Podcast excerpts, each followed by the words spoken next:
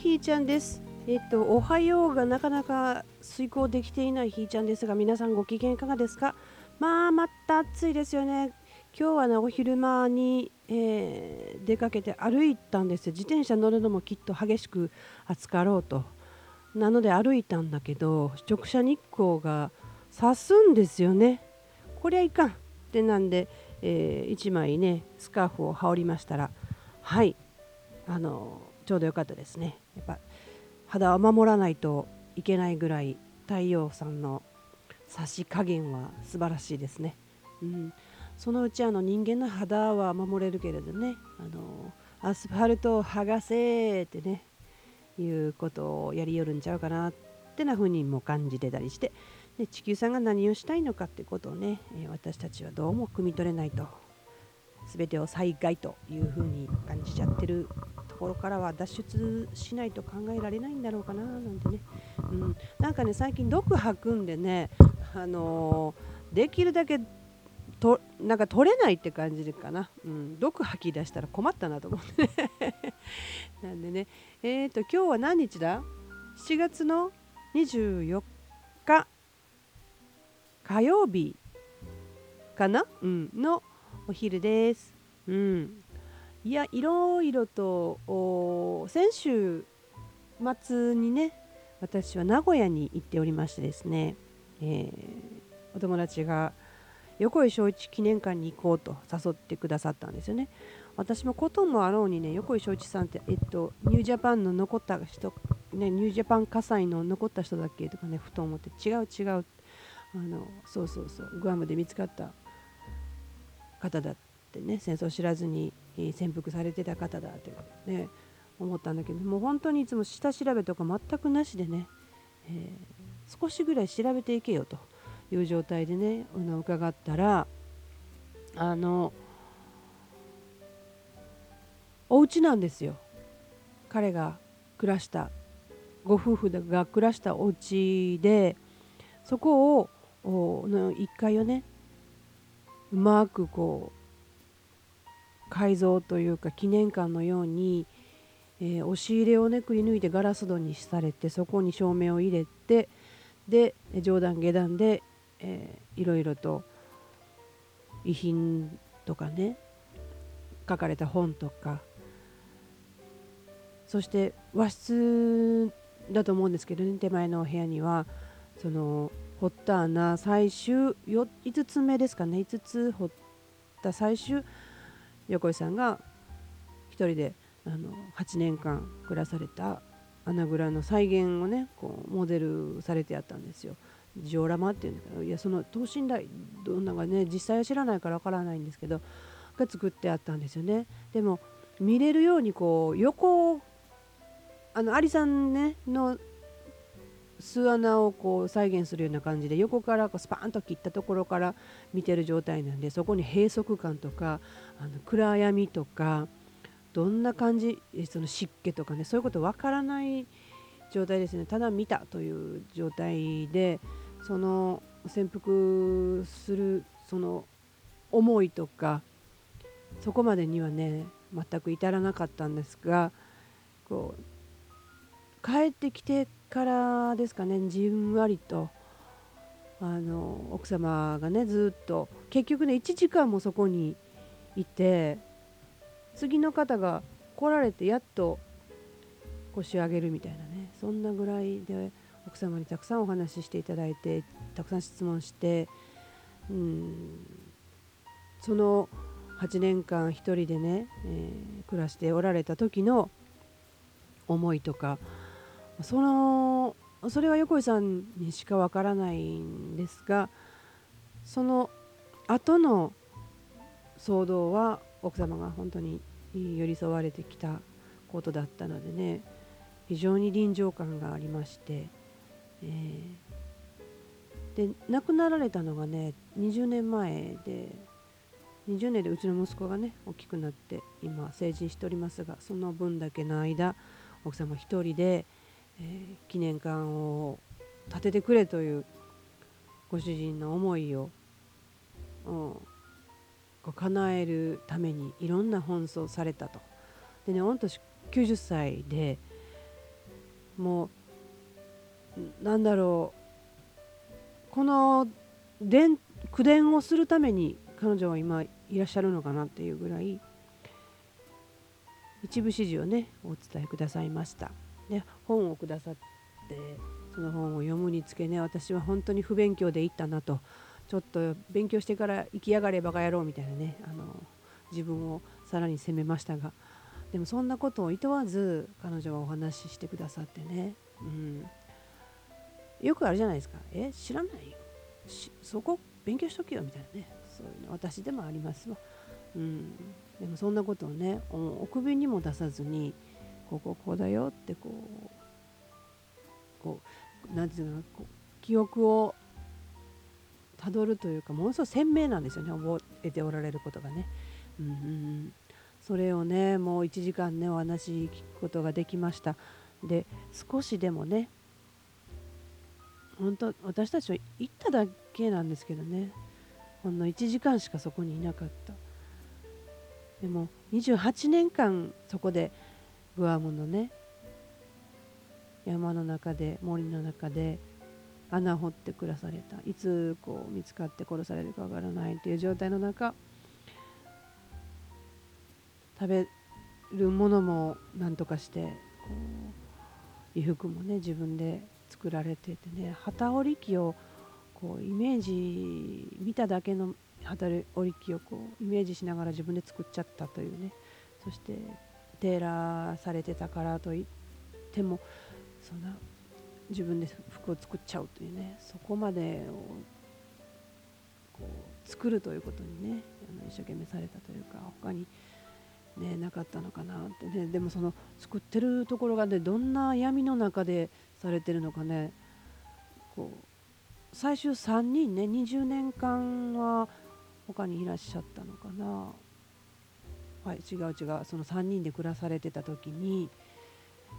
こう仲違いというかなんかあってね2人は別で暮らされたんだけど違う穴でね暮らしたんだけど酸欠で亡くなっていたと。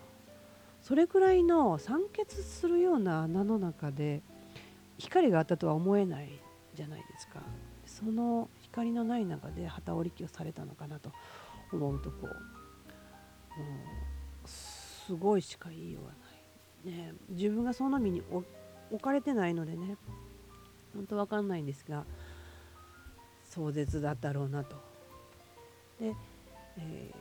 ー、日本に帰ってこられてから奥様と出会われてでご結婚されてっていう人生をねほんの少し伺うことができましたが本当にいろんな人生があるんだなと。自分の薄っぺらい人生って言ってるのもこれも人生に失礼やね,、うんあのねまた改めて文章に書き起こしていきたいななんても思っています。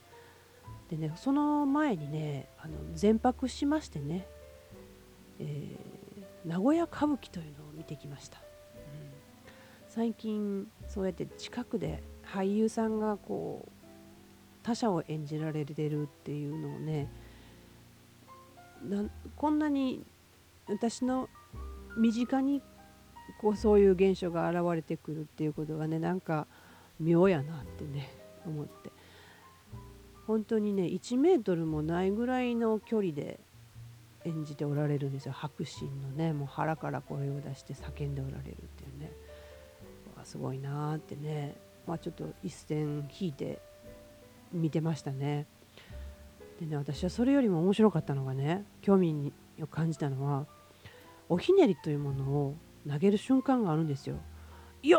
3代目とかね言うあの瞬間。もう分かれへんからね初めてそんな言ったからね。ほいだらね斜め前のお姉さんがそのバッチリのタイミングで役者と呼吸を合わすかのようにこうおひねりを投げ声を発しはるんですよ。でその声の出し方もねすごいんだわ。なんか腹からこう出してはってね。本当に。で、えー、本当呼吸が合ってる状態。バッチリっていうね。でその見ておられる姿もねあのー、シャンとこう真っ向から受け取りますみたいな感じで見ておられるんですよね。足も崩さずまっすぐ正座してまっすぐ見るっていうねああ素敵だなとそれがね素敵だなと思ったんですよ。この人に話が聞きたいなというこう取材魂がねニョキニョキしてましてね舞台も見ながらその方も見てでその方も見ながらまた同じようにファンの方が、ね、最前列座っておられるんだけどまあどんなこう面持ちなんだろうなと。で最初にいただくおひねりがいくつかあるんですけどもあの別でねおひねりガチャっていうのがあってガチャガチャですわ。その目当ての俳優さんの役者さんのガチャがあってそれはそれでその方の収入になるということで休憩15分の間にもうその15分っておひねりガチャを買うための15分か。その間にねおひねりを皆さん買ってらっしゃるんですよガチャガチャと。並んでいる、うん、もう私にはね奇妙に見えちゃった。でもすごいダイレクトだなってね。そうするとこう元気が出ますよね。応援してもらってるってね思ったりとかしたらまあこういう世界もあるなぁと。で私自身が何か誰かにこうこう思いをまっすぐ届けて、えー、応援するってことをしたことがないんですよね。その昔テレビでね私の時代なんかは、えー、ピンクレディーか、うん、ちょいと前がキャンディーズでピンクレディーでで中学校上がったぐらいにタノキントリオっていうね、えー、っていうのが流行ったんやけどまあ私ね全く興味がなくてね、まあ、聖子ちゃんもその頃ですよね聖子ちゃん明菜ちゃんとかねもうまあ歌い歌は好きやから歌うけどその振り付けて踊ったりとかなんかコンサートに行くとか行きたいとかね。ああのチェッカーズもそうですよね。高校の時ですわ。うん、でだからみたいな。そんな感じでね。ものすごいハスに構えてるんですよね。うん、でそのその夢中になれるそれが私にはこう理解できなくて。それをされてる方が目の前にいたもんだからどういう気持ちなんですか？って聞きたくて聞きたくてね、うん、そしたらなんとそのタイミングが訪れるわけですよ聞きたいなと思ってたら。役者さんと話したいなとは思ってないんだけどその方と話したいなと思ってたらそのこう会場を後にする時に看板の前で、まあ、来たよという証で写真撮ろうよって言って3人でどうするどうするってね。自撮りでええやんみたいなことをね名古屋で言ってたらまあその方はねサービス精神自分が満ちておられるからでしょうかね助けてあげようって感じで、あの、まさしくその方が撮りましょうかって言ってくださるわけですよ。面白いですね。いやカメラ私渡しながらあなたとお話がしたかったんですって言ってへーってねその方も言いながら撮ってくださってあのねどういう気持ちなんですかって本当にストレートに聞きました。ねでね岐阜からまあなんか名古屋と岐阜は近いっていうかね私にはその交通事情がわからないんでねらしいんですけど岐阜から毎週末ここへ来ておられると。で、えー、ファン歴が1年と。名古屋座が2年っておっしゃったのかな？半分。うん、毎週、うん、このためだけに来てると言っても過言ではなかろうと、うん、そんな感じですかね。でもそこまでねそこまで思えるあなたは何者？ってね私には奇妙に見える。奇妙というか素敵に見えるね。奇妙って怒られるよ本当に。もうこらこら。うん。その気持ちが知りたいんですよ。私のその赤を煎じて飲みたいよぐらいね。そんだけすごいだから幸せなんですよ。彼女が今幸せなんだっていうのが伝わってくるわけですよ。ねえ。なんで私のそのそういう感情どこに置き忘れてきたんやろね。やっと好きか嫌いかっていうのがやっと分かるようになってきたんですよ。自分を置き去りにし続けたもんやからね、あのー、きっと好きだろう。きっと嫌いだろうみたいな。そんな感覚で本当にね自分の中にから抜いてるもんやからね。分からんっていうね。何が好きか分からんねんっていうのがねこれ最近ね。最近っていうかずっと言ってますけどね。うん。まあ、そんな状態のものから見ると神々しかったですね彼女はね。うん。まあ、そんなこともありつつ次の日は横井庄一さんのお家に行って奥様から1時間お話を聞いてそしてその後足がなくてヒッチハイクを試みるわけですよおばちゃんが。ねえおばちゃんヒッチハイク親指立ててみました。でもどう見てもそんなに自分らで何とかできるやろうっていうね4人組やったんでえー、えー、まああのー、経験しただけですわ。何台か2台にね車に声をかけたんですよ、まあ、窓開けてくれただけでもまあまあマシなんちゃうっていうレベルでね、えー、乗せてもらえたりしませんかの「か」の上から乗せませんってね、えー名古屋の人は冷たいってね勝手にね 思ってたりするんで結構3000ぐらいするんですよね。もう支払うからお願いから乗せてくれみたいな感じやってんけどまあヒッチハイクなんて簡単なもんやないんやと。それその勇気とそれから覚悟がいるんやと。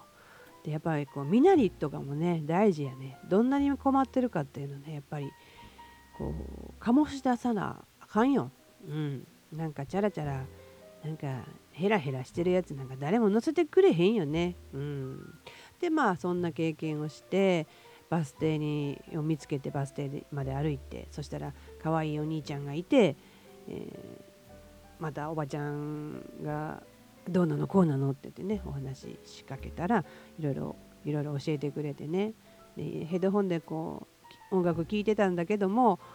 私がいる間はヘッドホン外してねイヤホン外してねどんな質問にも答えましょうぞみたいな感じで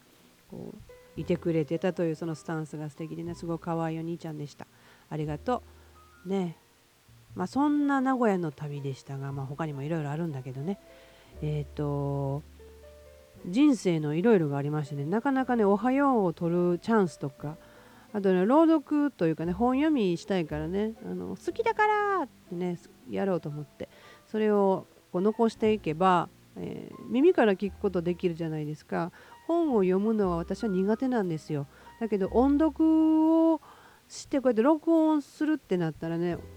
本が読めるんだっていうことに気がついてよしじゃあついでだと。あの聞いてもらえたら聞いてもらえたらでいいし私はこれで満足だみたいな感じでね本読みが好きだからって言ってやろうと。でまあいくつかやってるんだけどこのあと展開がね私自身の展開がいろいろあるので、えどんだけストックできるかなっていうところにいます。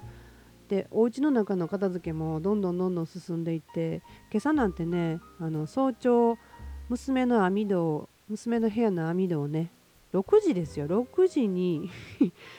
網戸の張り替えをするとでもその時間が一番涼しいんでねそのタイミングでやらんとあとこの2時以降ってね本当に出た飽きません。うん。溶けます。そんな感じでね、えー、早朝からドタバタし始めて、えー、ちょっといろいろ自分の中のステップアップがね待っているのでできるだけこうシャープにしていこうっていうところでね動いてって。だからなんだろう。やりかけてることがあの順調に行えないなという状態なんですがまあ裏切りますせって言うてるところで許してくださいなと。そんな感じなんでねよろしくお願いします。ではではひーちゃんのおはようじゃなくしお昼ようあこんにちはか、うん、まあ今日はこんな感じで失礼いたします。聞いてくれてありがとう。バイバイ。